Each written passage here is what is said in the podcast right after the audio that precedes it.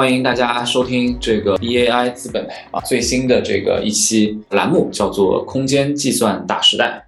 那今天我们非常荣幸啊，邀请到了 Vicher 的创始人江攻略，然后跟我们分享一下他对于 AR、对于 Vicher、对于 Apple 新发布的产品以及整个行业未来的发展他的一些看法。那这个我就不多废话了，首先这个有请呃攻略上台，然后这个先自我介绍一下啊，Who are you？然后这个我们来后面我们会有具体的一些采访的问题。好的，那有请攻略。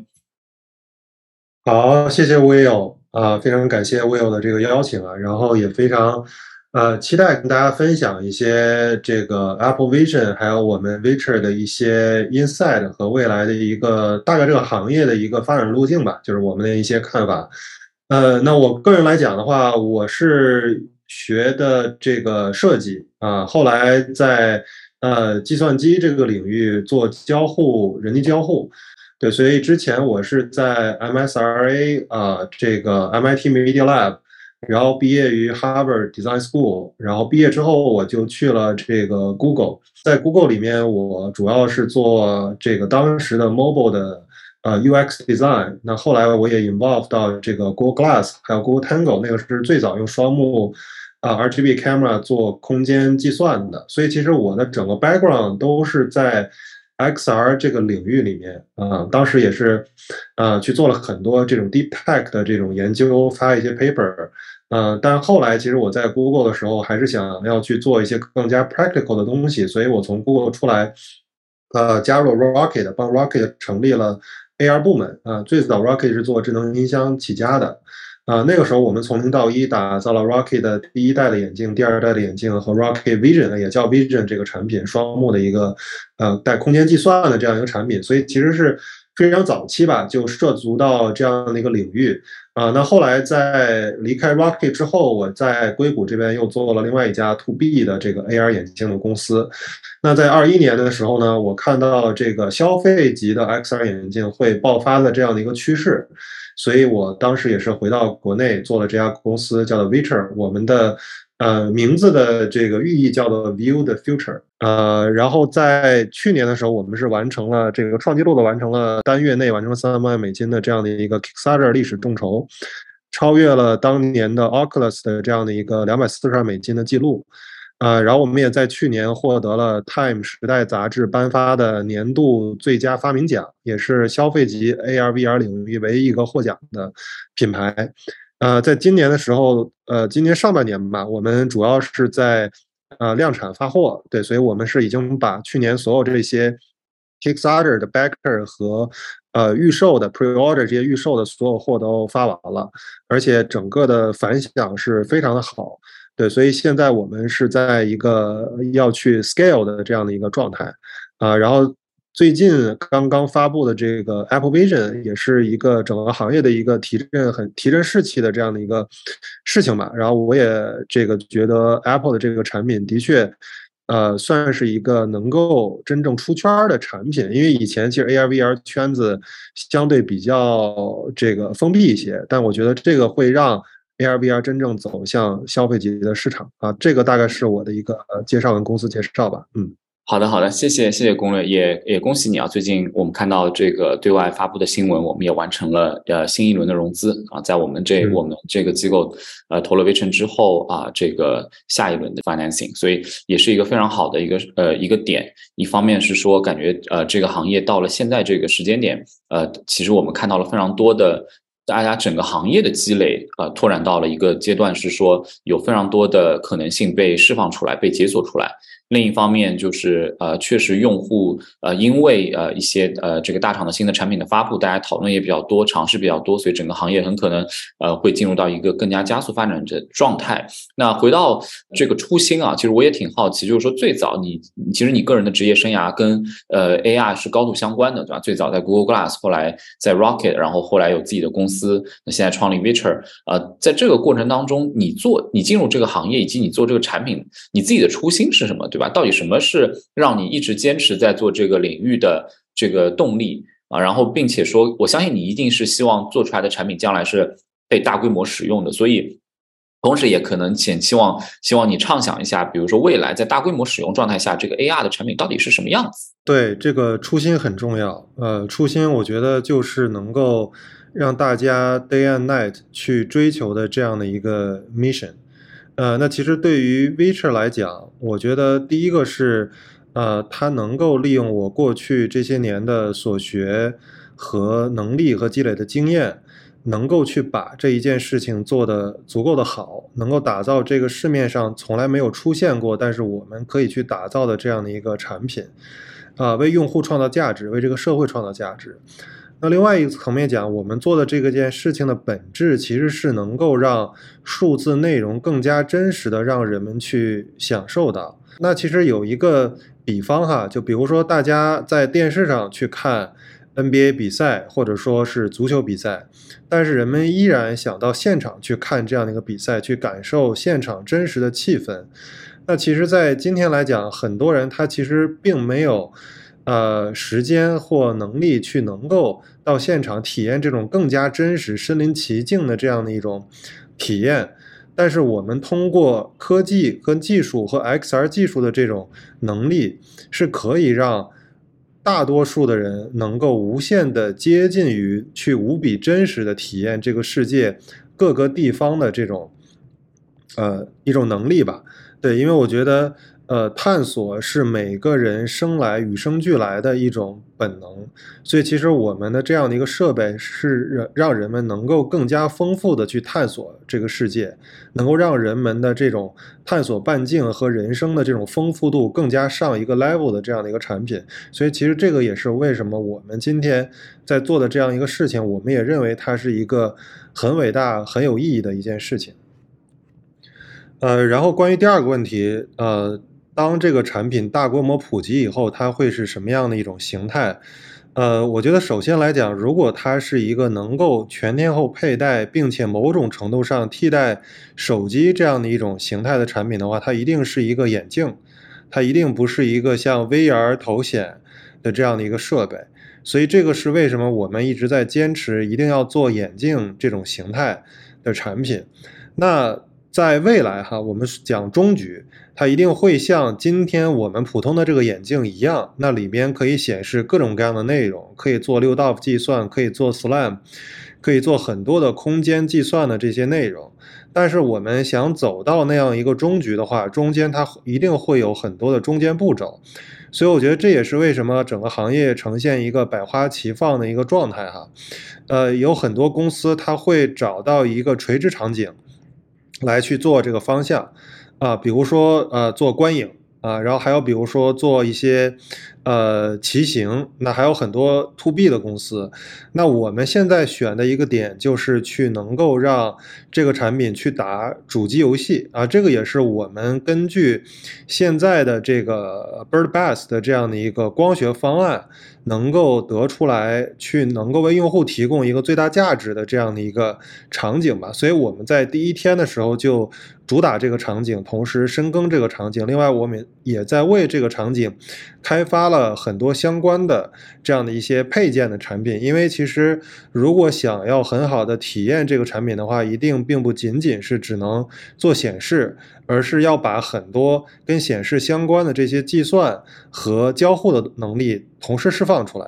对，所以其实，在我们出现之前，很多公司更多的是做一个眼镜插呃这个 DP 呃安卓手机的这种形态，去来实现这样的一个投影也好或者游戏也好这样的一个体验。那我们应该是第一家用了基于 TV 架构的外置盒子的这样的一个。产品，然后同时我们用了颈挂式、可折叠的这种颈环式的方式去实现这样的一个场景，所以其实我们主打的还是游戏这个场景，如何能够为用户提供最好的影音娱乐的这样的一个体验。那其实从这个角度来讲，我们在单一场景下，它的体验是要比 Apple Vision Pro 的这种效果是更好的。所以，其实我觉得这也是创业公司的机会，去选择一个垂直的场景，把它做深做好，能够让它在这个单一场景下超越这些通用级产品的体验的维度。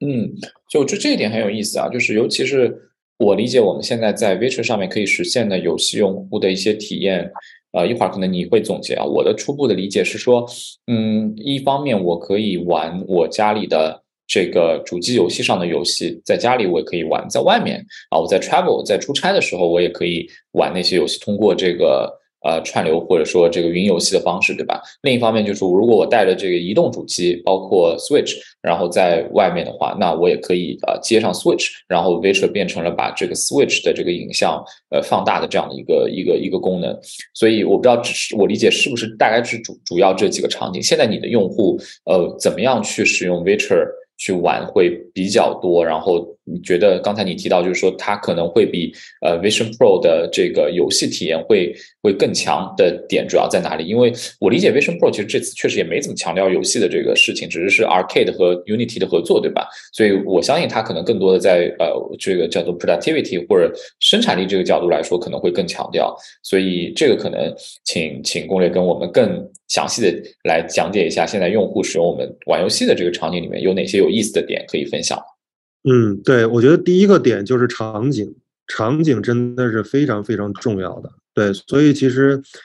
用户如果说在家里啊，在家里他如果有一台非常高清的显示器或者电视的话，而且不被不被占用的情况下，其实这是一个它主要的一个游戏设备。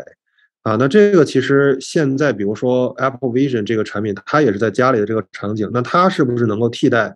这个设备呢？这个是打一个问号的。对，但是在室外，那用户在没有这样的一个电脑跟高清显示器跟电视的情况下，那我们的产品就成为它的唯一的选择。对，所以我觉得我们主打的还是这样的一个场景，这个场景真的是很重要。但是像 Apple Vision 这个产品，它是不能带到户外的。啊，基本是不能带到户外的，所以其实，在场景上，我们已经比它呃强了，这是一个最核心的差别。那另外就是我们在游戏的体验上，呃，体验上来讲的话，我看了一些测评哈，这个 Apple Vision 这个产品大概带个三十分钟，基本上就比较累了，呃，一个小时可能是极限。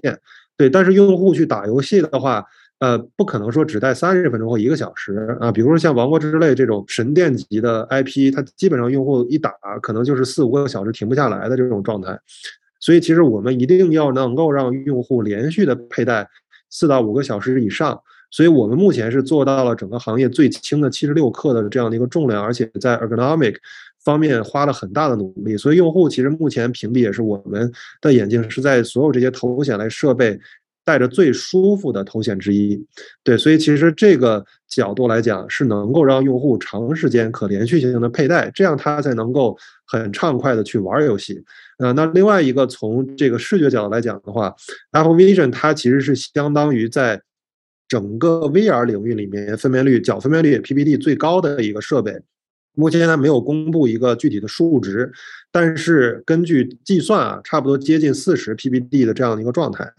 那从我们角度来讲，我们的产品的 PPD 是五十五，对，所以其实从单个的游戏的角度来讲，因为游戏你是不需要这个这个边界 peripheral 这些呃这个视觉效果的，你只是专注于你的这个游戏中间的这个画面，所以只从专注的这个画面的角度来讲，我们的分辨率是要比 Apple Vision 更高的。对，而且还有很多，比如说我玩游戏的话，我是用手柄去操作，那 Apple Vision 是用手势，对吧？这手势是不可能去玩这些游戏。然后你看 Apple Vision 的这个宣传视频里面，也是用户拿着一个手柄去在里面玩游戏，对吧？那一旦说没有了交互的这样的一个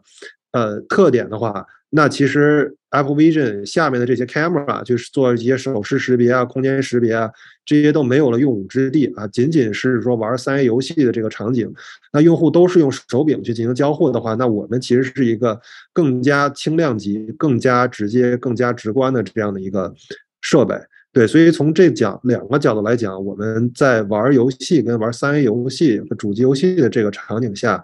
啊，绝对是更适合的一个产品。嗯，的确，定位没有高低之分，只有取舍，而且做差异化，所以我觉得这点上是非常明显的。我觉得刚才确实，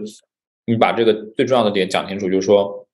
游戏这一块，我们用户会 care 的、会关注的东西，在 Vision 上面我们是怎么做到极致的，对吧？然后作为空间计算平台，那那 Vision Pro 它自己可能有它自己的这个定位。那回到 Vision 啊，我我其实因为我们投的时候，其实当时呃。Kickstarter 上的众筹已经数据已经开始飙升了，对吧？所以我觉得当时我们觉得很有意思，因为呃，理论上 AR 这个行业也发展很久了。那时候我们 Kickstarter 上面数据很好的时候，也是可能 Mag 呃过去的一些公司像 Magleap 出现各种问题的时候，所以形成了一个非常大的反差。所以我我还是挺好奇，现在应该是我们基本上反正众筹的那些用户的都已经收到我们产品了。呃，从你的观察来讲，他们收到产品之后的反馈怎么样？现在的这个退货率是怎么样的？然后这个以及说，呃，在跟他们的交流当中，你会发现有哪些需求你们满足的很好？有哪些你觉得可能之后的版本上面我们会更新迭代，会提供更多的惊喜给到这些用户？嗯嗯。对我们，因为是带有这个颈环的这个产品嘛，所以其实这个是我们的一个一个真正的一个 killer 的产品。因为其实像一个眼镜，很多人说是一个随身大屏，它是一个投屏器，类似于显示器，对吧？我觉得这个说的也对啊。虽然它上面有一些 MU 啊、一些逆声场啊这些新的技术，呃，但是其实它还是需要真正的一个计算单元来去 power on，然后提供更加丰富的体验的。所以，其实，在我们推出颈环之前，很多的设备都只是插手机的这种形态啊。那手机其实不是一个我们认可的这种形态，因为能够适配的手机很少。第二个是你没有手机的底层能力，所以其实很多眼镜上的这种东西需要有系统级的底层能力才能发挥出来的。对，所以这是我们当时决定要做一个计算的单元，同时选用 TV 芯片去做这样的一个相对低成本。同时能够去实现足够好的这样的一个视觉体验的这样的一个呃产品。另外，TV 芯片它也具有一个横屏和按键交互的这个特征，同时它也有自己的一套生态啊。比如说奈飞在手机的版本和在奈飞的电视的版本是不一样的，就是这些厂家会专门为 TV 去打造他们自己的 APP，所以其实它是有一个自有生态的。这这是当时为什么我们选择呃这样的一个方向，而且也是整个行业目前成为一个主流的方向吧。对，那其实这个点来讲的话，就是我们在呃众筹发货之后，已经进行了很多轮的 OTA 升级，啊，OTA 升级之后，其实呃用户的反馈都是非常非常的好的，就是他们觉得自己的产品买的不是一个硬件。而是一个硬件加软件，它不断有新的惊喜来出来，而并不像说，呃，iOS 啊，现在这种更新，一是微创新，对吧？第二个可能是一些 UI 啊、wallpaper 啊这些改变。那我们其实给用户做的升级都是 fundamental 的这些升级啊。简单来讲，比如说我们现在里面去做。主动散热，因为我们是一个挂脖式的设备啊，一些其他的厂家做的更多是一些手持的设备哈，我们还是唯一的一个做挂脖式设备的。那挂脖其实它需要放在人的贴肤啊，放在前胸，所以我们对散热要求是很高的，所以我们做了一个主动散热。那主动散热之后，用户他在夜深人静，很多人用我们的产品夜深人静打游戏，他说夜深人静的时候，我还是能听到风扇的嗡嗡声的。对，所以他就是说。我打游戏的时候，我怎么能够把这个风扇的嗡嗡声关掉或者降到最低？你们能不能够开发这么个功能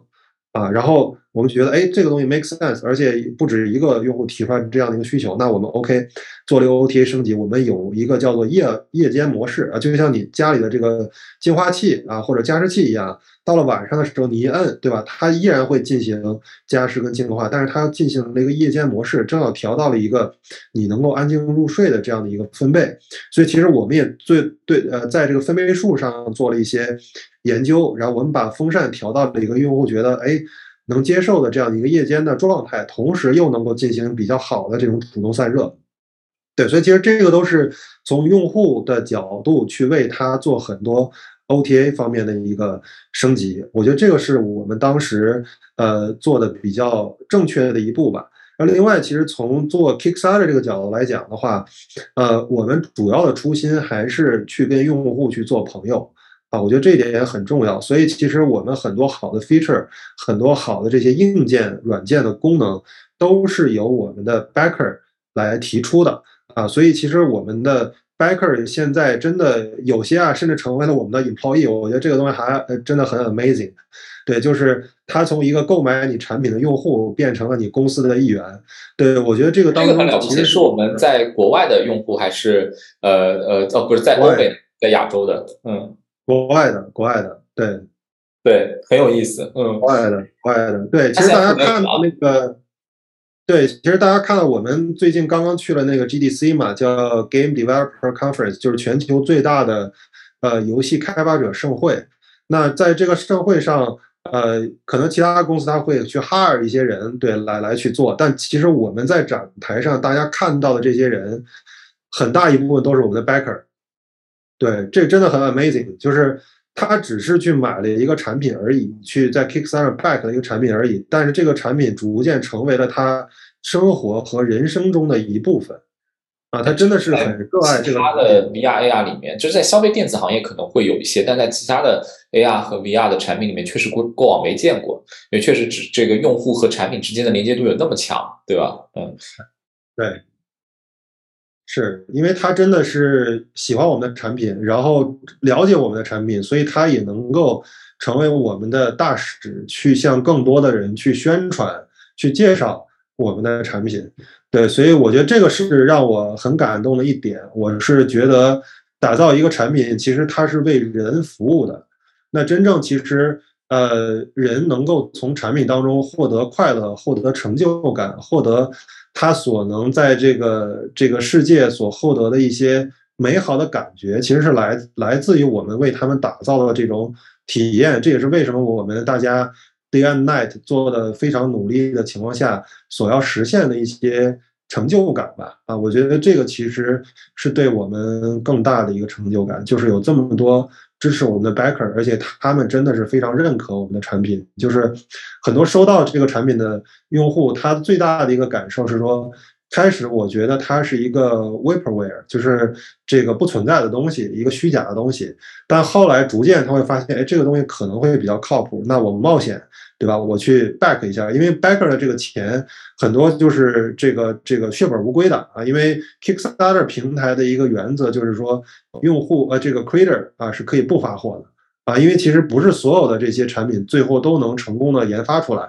对，但是研发的费用也已经花进去了。所以这是它的一个平台的原则。所以这些用户让他们平均每个人花上六百、七百美金，我们的平均客单价是七百美金，这是一个很大的一个 decision。对，但是这些人第一时间愿意去相信我们。第二个，他收到产品以后真的很喜欢这个产品，我觉得这是很重要的。所以很多 backer 他的他的收到产品之后的第一反应就是说，这个产品甚至超出了他们之前的预期。啊，这个也是我们想要做的一点，就是能够给用户一个超出预期的感受，而且我们也会把他的预期 set 的比较好，就是我们就是能做这些事情，而并不是说要一个大鲸鱼在空间飞啊，或者说怎么样，而是说就是能很好打游戏。对，那他拿到产品以后的的确确就能够非常好打游戏。另外，他也觉得哇，这个画面的清晰度，这个音质的这个效果完全超出他们之前的预期，所以我觉得这个我们的目的。啊，真的就已经达到了。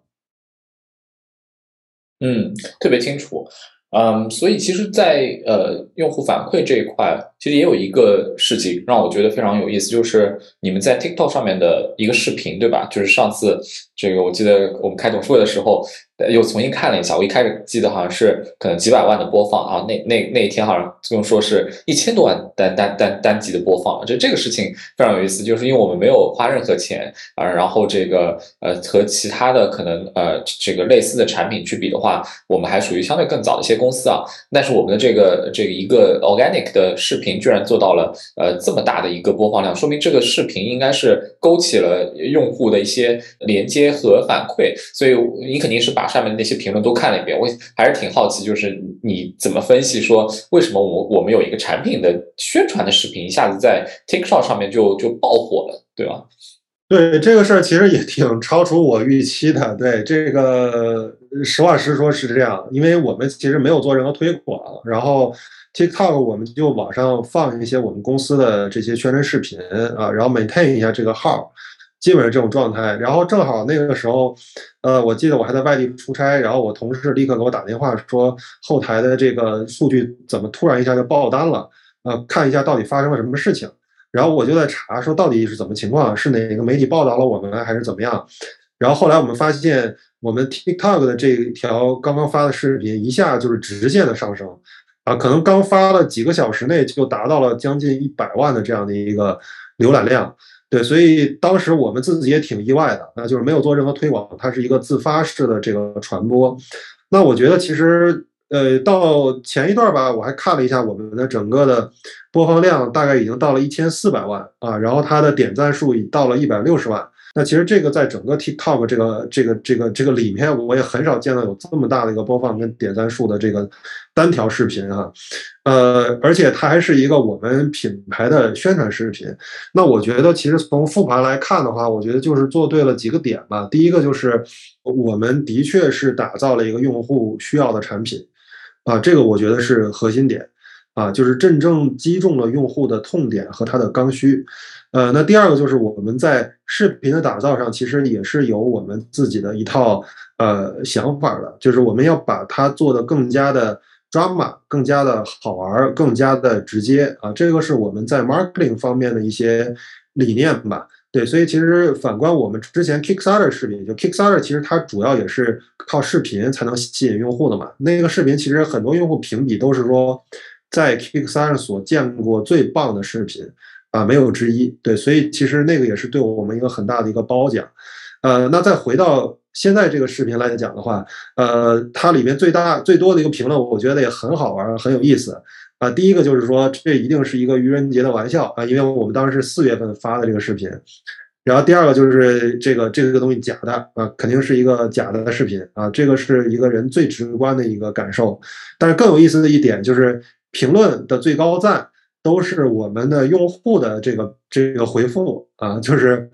就是用户形成另外一个群体啊，就是我们已有的用户，呃，他就会回复说，这是一个真的是产品，我现在每天就在 enjoy 啊，请大家放心，真的是一个呃，要比视频当中体验更好的一个体验啊，你体验一下就知道了。对，所以其实这个角度来讲的话，呃，我们第一是我们的用户群已经达到了一定的量级啊，就是已经能够去给我们评论，然后这个这个加赞啊，然后第二个就是的的确确这些用户能够去为我们 advocate 啊，如果说这个体验是他们觉得很一般或者说很差的一个体验，他也不会说到这个 social media 上面去我们站台，然后去为我们摇旗呐喊。对，所以我觉得这是一个。呃，很好的 traction 啊，未来这个产品也会有一个在这个 TikTok 和更多的 social 媒体上一个爆发的潜力。对，啊，非常有意思。就这个说明，就是确实咱们发货之后，真实的用户反馈，呃，是最重要的。而且这个如果他们又能为我们在社交媒体上摇旗呐喊，那就是更重要的，说明产品和用户之间是有真的连接的。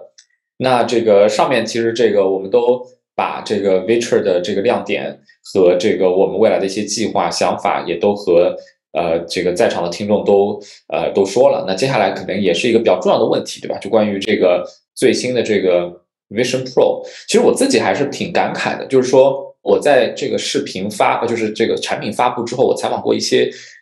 非 AR VR 行业的人，我有几个 take away。第一个呢，就是说很少有人真的搞清楚它是一个 VR 还是一个 AR。就是很可能被苹果那个渲染视频给框了啊！就是他不是很清楚，可能是因为他具体的，他实际的方案是把外面的投射进来，把里面的投射出去，对吧？同时骗过外外面人和里面人，但是很少有人搞清楚这一点。第二呢，就是对于那个价格，呃，其实网上的评价是两极的，就是说，有的人觉得像，比如像我觉得觉得苹果是唯一一个可以定这个价格的。这个玩家其实其他的像 Meta 或者像其他的玩家根本就没这个奢侈去定这个价格，就而且之前这个 Apple 也通过 iPad 把 LiDAR 这些东西给装上，成本降低，呃，训练一些内容出来，其实这个事情是是 Apple 独有的一个比较奢侈的事情。然后呢，也有，当然，大部分的人可能会觉得那个价格对他来讲可能没有意义啊。然后，呃，但也有人会去同比说，这是一台 iMac 加一个大屏电视，你是否觉觉得接受？所以，其实我看到的评价，各种呃，这个媒体上评价是非常两极的。其实也没有说一边倒的批评，也没有一边倒的喜欢，也没有一边倒的认可，说这是个划时代的东西。也有人觉得并没有啊。所以，我觉得这是一个很有意思的节骨眼。呃，其实因为很少人，其实还有很少人拿到产品。因为拿到产品的人呢，可能也有一些 bias，就是非常激动啊。基本上拿到产品的人很激动，但我不知道你身边有没有拿到产品的人是另外一种观点哈。所以我的问题是啊，这次的产品发布，从你作为从业者同行的角度来看，你看到了什么东西？有什么东西是在你的预期内的，有什么东西是在你的预期外的。对，然后其实可以简单讲一下刚才那个 AR 还是 VR 吧。我觉得其实我们要真的把这两者给它拆开了。就是以前大家都觉得 VR 是一个头显这种头戴式的这样的一个设备，然后这两者混为一谈了。对，所以我就觉得。A2、VR、M2 本质上它是一个一个跟现实世界是否建立连接的这样的一个形态，所以从这个角度来讲，我觉得这个 Apple 发布的这个头显示设备，它是三者合一啊，就是它既是 AR 又是 VR 又是 M2，就是它这三者的应用都能够应用。对我觉得这是一个比较 fair 的一个 definition。那第二个就是它是一个头显的形态啊，这是一个相当于头盔吧，头盔的这样的一个形态。啊，那这个它是没有跳出说啊眼镜这种形态，所以其实形态上分一个眼镜还是一个头盔，然后我们能够实现的内容再看是 AR、VR 还是 MR，对，所以我觉得这两者拆开来讲会比较清晰，对，所以那苹果的定义就是一个头盔式的 AR、VR、MR 的显示设备啊，这个我觉得是比较清晰的一个定义。那另外来讲，其实从呃，从业者来讲，我觉得概念上没几乎没有什么新的概念啊。这些概念其实，呃，很多年前都有人提出，都有人在做，包括 Magic Leap 啊。其实那个年代 Magic Leap 我觉得做的也都很好了，包括它现在的眼动识别 VST，包括它的手势识别，呃，这些东西还有 CPU 加协处理芯片这样的一个架构啊，通过多 camera 这个 ToF 跟 RGB camera，所以其实这个角度来讲，我觉得。呃，没有哪些概念吧是新的，而是说他把这个东西做到了一个足够好的水平啊。我觉得这个是一个以前在人类历史上吧，从来没有人将一个 MR 设备能够做到这样的一种水准啊。当然，这个水准肯定还要带上去看，但是我看了很多带过的人的一个评价吧，基本上它是现在的一个人类最强水准。啊，所以我觉得这个东西会产生一个不一样的点。那另外价格这个方面，其实我觉得还蛮有意思啊。就是我在看发布会之前，就是魏友，你不是组了一个群嘛？然后在群里大家猜价格。当时我对对对，我没有参与，我没有参与。但是我看从最低的九九九，然后到最高的呃三千多，对吧？但最好呃这个这个大家最。呃，普遍的想法大概是两千多啊，两千八、两千九，大概是这样一个状态。我差不多也是当时猜这个价格，因为之前我看过了它的一个 BOM 的架构啊，应该是从供应链流出来的，BOM 大概是一千四到一千五百美金，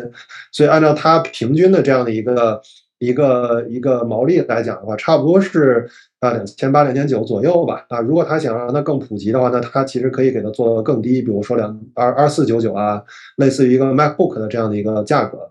对，但是我在看发布会的时候，啊，逐渐看、逐渐看的时候，我的心理价位是不断往上升的，啊，一直往上升，一直往上升，我甚至未来升到了四千多、五千多，但后来出来的价格，我觉得也符合我之前的一个预期。对，其实并不是因为它的技术觉得很酷炫、很、很、很、很大，而是从另外一个角度，我觉得我越来越觉得它一定是一个不想让普通人使用的产品，对。所以，这个是我的意思的点，一它一定是一个不想让普通使用的产品，是怎么说呢？嗯，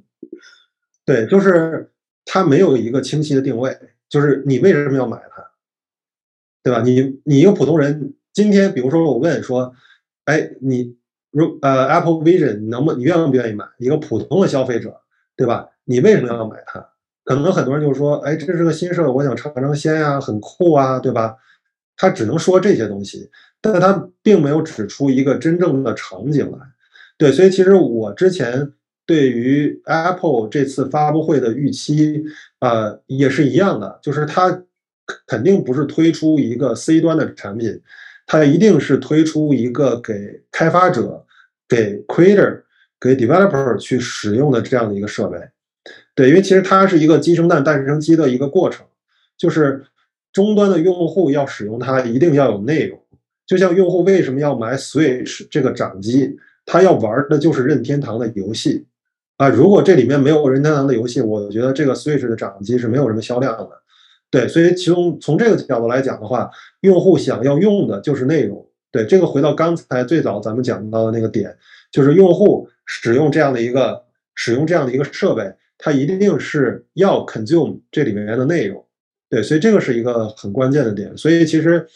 MR 设备它没有内容，对吧？打开了是一个类似于 iPad 一样的这个 launcher，看的还是一样的 photo，看的还是一样的 Apple TV 的内容，对，所以其实这些我觉得是乏善可陈的。那真正的东西在于它背后，它到底想卖给谁？啊，这个很关键，所以这才是它定价的一个逻辑，它一定要定到一个消费者买不起，同时开发者又觉得并没有那么贵的这样的一个价位。所以你会看，呃，MacBook 对吧？大概是一千到两千美金啊，可能高配的大概两千五百美金啊，这个为止了。这个可能是一个消费者甚至专业消费者能够接受的一个价位。那再到往上的话，就是 Mac 的那个 Pro。啊，和它的那个 Mac Pro 的那个显示器叫叫 Display Pro 啊，这两个东西大概都是五千美金左右的价格。那这个完全是给 Pro 的这样的一个消费者所定的这样的一个价格。那它的这个头显的价格定多少合适？我觉得差不多就在两千到五千美金这样的一个区间。啊，这个区间就是能够让更多的 Developer 能够买得起这个设备，去使用它，去为它开发应用。第二个呢，又会超出了普通消费者的消费范围啊，不让它流入很多的消费者，以至于产生很多的负面舆论啊。比如说，消费者拿到以后说：“哇，这些技术都很酷，但是它依然没有什么卵用。”然后就把它放在架子上了啊。这个是他不愿意看到的一个效果，因为它的确里面并没有很多能够长时间使用的应用。但是如果它流入到了开发者的手里，开发者一定会每天带着它。去做开发的，所以这个它是不需要有任何的关心的问题的。而且另外，它的时间点也很有意思，它选择了 WWDC 去发布这款产品，而并不是九月的苹果的消费级产品的发布会。对，所以其实我觉得在这个时间点的选择上也是有它的艺术所在的，它是要给开发者去用去看的，而并不是给真正的消费者。那什么时候这个头显在九月份发布？它才会真正是一个消费级的产品。对，这是一个非常有意思的观察。其实，在很多媒体上，我都没有看到类似的评价。一方面是这个发布的时间点，其实它也隐含了一些它的动机；另一方面呢，呃，其实这个定价很可能是针对开发者定价，因为是一代产品，现在场景在没有被完全定义的时候。其实是需要开发者跟他一起去定义场景的。虽然他把这个产品做到极致的，可能极致的一一个状态，但是从呃给到消费者每天使用这样的一个理由来讲，现在还没有啊没有完全解答。所以我觉得这个点挺有意思。那全球这个 Apple 的开发者至少也有一个呃这个可能呃几千万人对吧？然后那里面如如果有个十几二十万人来买这个产品的话，其实也够它初代的这样的一个产品的一个一个一个一个尝试和出货了。所以。我不知道你有一个大概的预测吗？觉得这个产品大概最后会是第一代吧，就是在明年或者后年会是一个什么样的出货量？那这个出货量对于行业来讲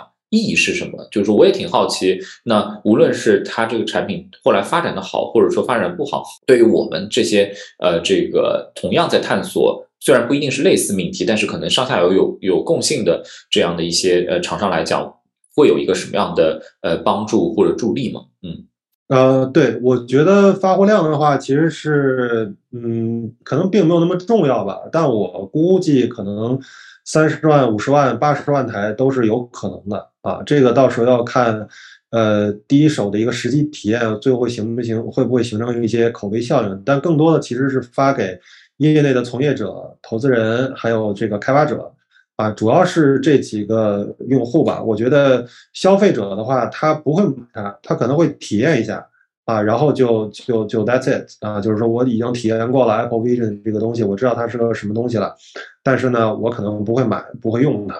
对，所以我觉得这个是啊，它明年初发售了以后的一个状态吧。啊，而且它明年初的这个时间点，我觉得定的也比较的。呃，tricky 就是它发布了以后，它其实是让所有的开发者知道了啊，我有什么能力。OK，那现在大家发挥想象，在这样一个能力下，我们能做哪些应用啊？这个很关键。所以其实在这个还有的半年的时间里，我觉得它是要把它的整个的开发工具不断的完善，先 release 给一些比较大的 developer，因为现在他已经宣布跟 Unity 合作了嘛。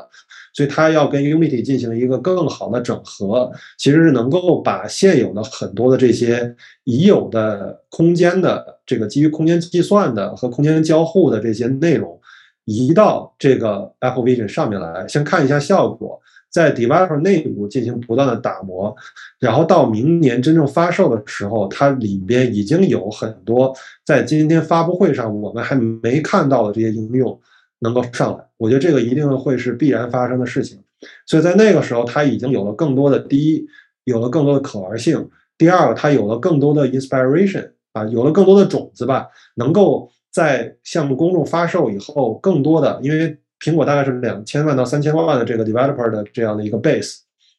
能够在这个 base 里面再去培养更多的这个 developer 去发布啊他们的这个在 App Store 上发布他们的基于呃这个 Apple Vision 的这样的一个应用，对，所以它的生态才能起来。我觉得这个事情对于行业来讲的意义是非常非常大的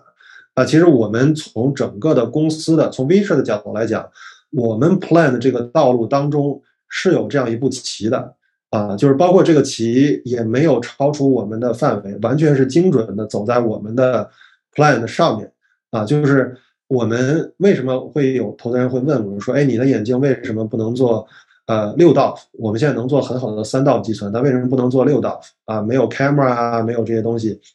呃，主要的原因就是没有生态啊，没有生态。所以其实真正要走向六道。你设备具备这种能力并不重要，而在于说你具备能力以后有哪些用户粘性非常高的应用，这才是最核心的点。对，所以你会看到很多六道的头衔摆在那儿没什么用，就是因为没有应用。对，所以其实我们就在等着这一刻的到来，会有越来越多的基于空间计算、空间交互的应用的出现。那我们以眼镜的形态不变的情况下。依然可以很好的使用这些应用，才是我们未来的一个呃真正的发展方向。因为我觉得，呃，从刚才角度来讲，本质来讲，用户他并不是想选择某些设备买手机、买电脑，他只想要里面的内容。那这些内容来讲，通过无边界的屏幕和通过 3D 的方式去呈现，一定是一个不可逆的过程。啊，几乎所有的应用都将以这样的一个形式去呈现。那它的载体到底是苹果的 Vision 这种头盔式的形式，还是类似于 Vision 以后眼镜这种形式？我们可以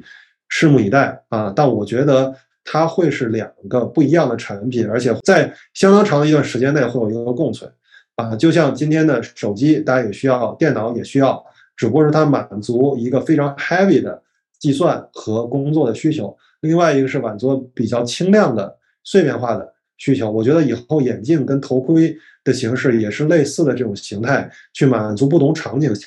满足不同场景下用户不同的需求啊。但是我们依然可以有很多交互的共享的内容，比如都可以看奈飞，比如都可以看 YouTube 啊。当然这是个打个比方啊，未来肯定会有新的内容在这两个平台上生发出来，但是它的。呃，shipping 的量级，我觉得会是不一样的。当然，我觉得苹果未来也会做它的眼镜级产品，但是这个难度是非常非常非常高的。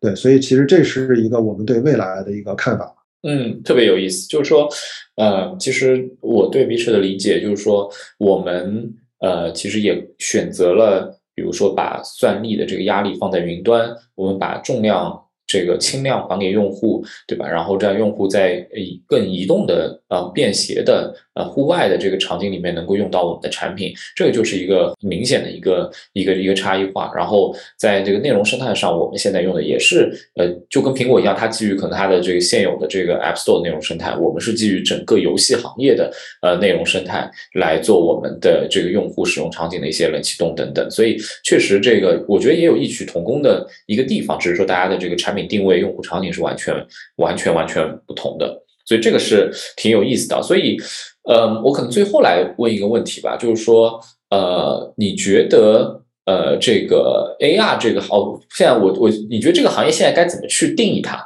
就是说，因为 VR 和 AR 这个已经被混在一起了，或者说之前大家用 MR 这个词，对吧？然后当然我们这个播客其实现在用的这个呃 title 是叫做空间计算的大时代。所以你认为空间计算这个定义能够成为下一代呃互联网或者说类似的这个新的一个平台及产品的这样的一个一个定义了吗？嗯。呃，一定的，我觉得一定是空间的时代。对，就这个东西其实，嗯，很自然而然吧。就像《三体》里面写的一样，有一些生物是生活在三维的世界里，有些生物生活在二维的世界里。打个不恰当比方，就是蚂蚁，它可能在地上爬的时候，它的世界就是二维的。对，所以其实我们现在所有的这些数字内容来讲的话，它只是在承载一个二维的平面里面，它未来一定要破茧而出的。它一定就是相当于这是一个蚂蚁的世界，但是我们人类生活的是一个三维的世界，所以其实我们的数字内容，它一定会往三维的世界去去拓展。对，那这个就是空间计算的本质。对，所以其实简单来讲，我们的生活的这个现实世界，其实也是光子投射到人视网膜里，然后通过人的视网膜和眼球的转动、头的转动，对这个世界产生三维的感知。然后这种感知汇聚到人脑里，产生电波，让人感知这个世界，这是一个大概的流程。那其实，呃，从从本质来讲，我们可以打造一个真正的虚拟世界，能够模拟这种真实世界的光子打到人视网膜上的这样的一个过程，能够无限的还原类似于真实的这种体验。对，所以其实真正给我我个人啊，personally，我觉得每一个技术都非常的酷炫，非常的棒。啊，然后比如说它的那个 ambient 和 immersive mode，就是调整它的那个、那个、那个场景啊，到底是呃有现实场景，还是说是一个更沉浸场景？其实我们的眼镜异曲同工啊，我们是第一个也是唯一一个有电致变色膜的眼镜。那我们其实也是实现一个类似的场景，就是用户可以在明亮的现实和一个虚拟的世界当中无缝的切换。对，那其实这个是一个。很类似的点，那另外一个点，我其实更打动我的是，呃，我依然想要一个能够去 capture 现在当下这个这个环境、这个世界的一个设备，同时能够把这样的一个场景进行还原。啊，其实这就是今天为什么，呃，大家手机都在卷这个摄像头，对吧？都在搞这个照相啊、摄像啊这个能力。其实我觉得无可厚非，我觉得这个就是人的一个刚需。他想要把当下的这个世界进行记录，同时在未来的时候进行重温啊，我觉得这个，然后同时还能够去 share 给别的人，让别的人也去体验他所到的这个地方，他所看到的这个场景，他所看到的这个世界。对，所以我觉得这个是一个人的不变的刚需。那再进一步的话，就是我们对三维世界的捕捉，能够让你无限的还原你过去。所想要记录的那一个时刻，同时还可以把这个时刻分享出去，让别的人也能够看到。对，那简单来讲，比如说这个这个 Will 之前你在去了德国啊，很漂亮，很很很很很这个环境非常棒。然后我从你的朋友圈里头看到了你的这些拍摄的这些好漂亮的照片儿。那我也更想体验说，OK，你走在科隆的这个街道上。啊，然后那个 B I 那个小镇啊，我忘了叫什么名字了。Anyway，走在这个小镇里是一种什么感觉？对，如果你有这样的一个设备，能够把这样的一种场景全部 record 下来，同时发给我。我好像就像身临其境的，就像光子打到我的真实世界的光。这个 Apple Vision Pro 找了一个场景哈，这这个就是 叫做你你帮他找了一个场景。如果你开发软件，可能会开发这个什么？就是说，如果我在一个地方旅游，如果我要直播，对吧？那我可能用它的这个。三 D 摄像头去拍这个这个场景，然后把它播出去，然后别的 Apple Vision Pro 可能也可以身临其境的体验我当下的看到的这个三维环境，但这可能取决于这个网络的 速度和这个我不知道延迟哈，但是听上去是一个很有意思的一个一个一个体验。对对对，没错，Exactly Exactly，我觉得其实人类历史有很多很好的 moment 被错过了啊，所以我觉得从这一刻开始，我们是能够。无限的还原去记录以前人类历史上的这些光辉和值得被记录的时刻的，对，所以其实就像我们在开发产品一样，我觉得产品很多时候被大家认为是一个效率工具，啊，那其实效率工具没错，对吧？包括汽车，包括飞机，其实它们都是效率工具，但是我觉得在这个工具之上，它能够去有很多人性的东西在里面。所以其实我们是在给人去开发一款产品，那我们一定要能够去 empower 这种人性，能够让人性更加上升到一个更加升华的东西上面。对，其实就像人类一路走来一样，从一个野蛮的这种时代、冷兵器时代、这种这种杀戮的时代，走向今天的这个文明，通过科技的方式不断的去升华人性的这样一个高度。所以我觉得，通过我们这种把这种呃数字内容从二 D 世界完全进入到三 D 世界的这样一种过程。我们其实是有很多可以把人这种人类的人性进行再进一步升华的这种可能性的，对，所以我是非常 exciting 这个未来的这个这个路途吧。我觉得无论它，呃，大家觉得这个时间很慢，对吧？VR AVR 发展这么多年一直没有起色，我觉得我觉得正常啊。我觉得任何一个伟大的东西，它越难，它的价值越大，它的时间要的越长啊，这是一个必然的过程。包括计算机的发展。从七几年开始到今天，它依然在不断的发展。它其实不并不是一个一蹴而就的事情，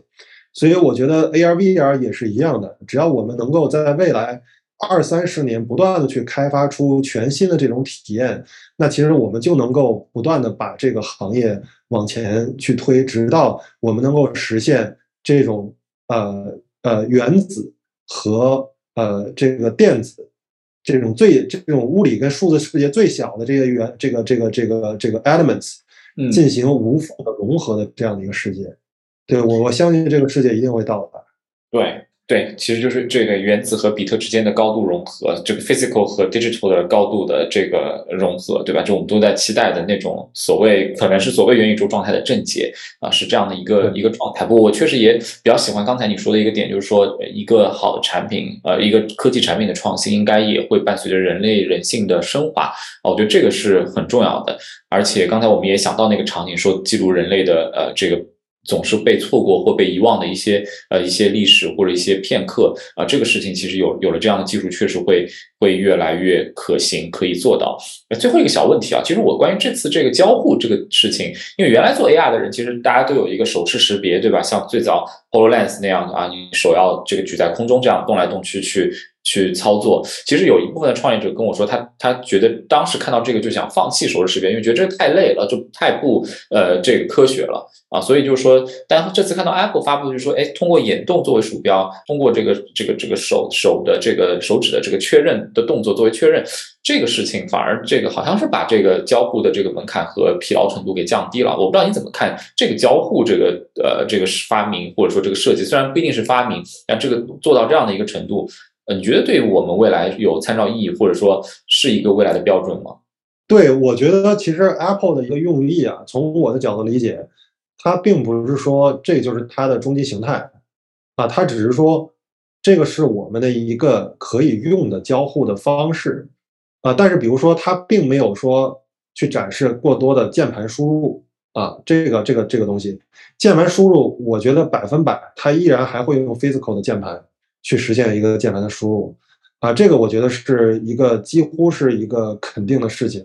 对，所以他会讲到说他有一个虚拟的键盘去进行输入啊之类的，用空中的手势，我觉得这个是一个不符合人的常理，而且是效率极低的一个事情，所以我觉得他推出这样的一个手势，而且主打这个方向是告诉开发者，呃，我们这个会成为一个主流的这样的一个交互方式。如果说他用手柄也好，或者说是用呃键盘也好，它是一个 option，我觉得这个一点问题都没有。所以我觉得它一定是一个多模态的这种交互的方式，通过语音，通过眼动，通过 head gaze 头控，通过手势，再通过 physical 的 controller 和键盘，甚至是鼠标，它是一个全方位的交互。它的交互适用于不同的应用、不同的场景而出现的。对，所以我觉得它一定不会是一个纯手势的交互。一旦手势交互在某些场景下处在一个相对更低级的状态，或者是一个更低效的状态，一定还是需要一个 controller 出现的啊。简单来讲，就是说我们打游戏，对吧？把打塞尔达也好，打 COD 也好，一定还是键鼠和游戏手柄是一个亘古不变的，而且。几乎无法被颠覆的一种交互模式。对，因为 physical 的 button 它最重要的是有力反馈，那这个力反馈是可以在最短的时间内给人一个 confirm 的这样一个事情，而且它的交互的出错率是几乎为零的。对，但是你的空中手势，人们没有力反馈的情况下，它的交互的出错率是很高的。对，所以其实这是一个从交互的理论上来讲，当然这个如果展开来讲，会是一个非常大的一个 topic。但是从我们简单来讲的话，它一定是一个多模态的交互方式，根据场景有不同的交互方式来去进行啊。当然，眼动我是很 appreciate，就是眼动以前做到的是呃总在 shaking 啊，他们眼动目前我看到的效果是。稳定性非常好，但是它在选取一些小的 target 上面依然不好。对，但眼动依然是一个人们自然交互的一个方式啊。自然交互方式，我觉得就是这样，就是比如说你在台上演讲，对吧？你想要去点一个人，比如说大家都在举手，说谁来回答这个问题，对吧？那你会目光扫过，哎，看到这个人举手的人，你说 OK，你来回答，对。那其实这个就是一个用户最自然的交互方式。我看到了谁，我就是在指定让他来回答问题。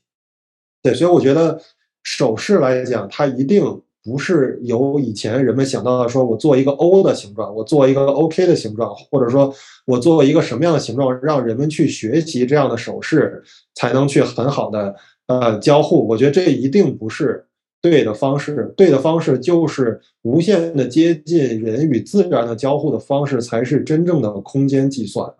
啊！我觉得这个是我们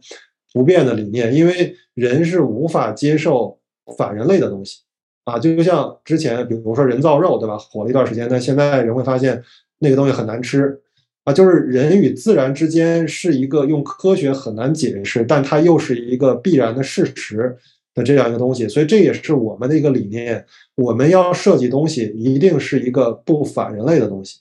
对，所以我觉得在交互上，苹果是做到了一个真正的不反人类，但是它在产品形态上没有办法，依然做成了一个反人类的形态，就是头盔啊。所以这也是为什么我们坚决不做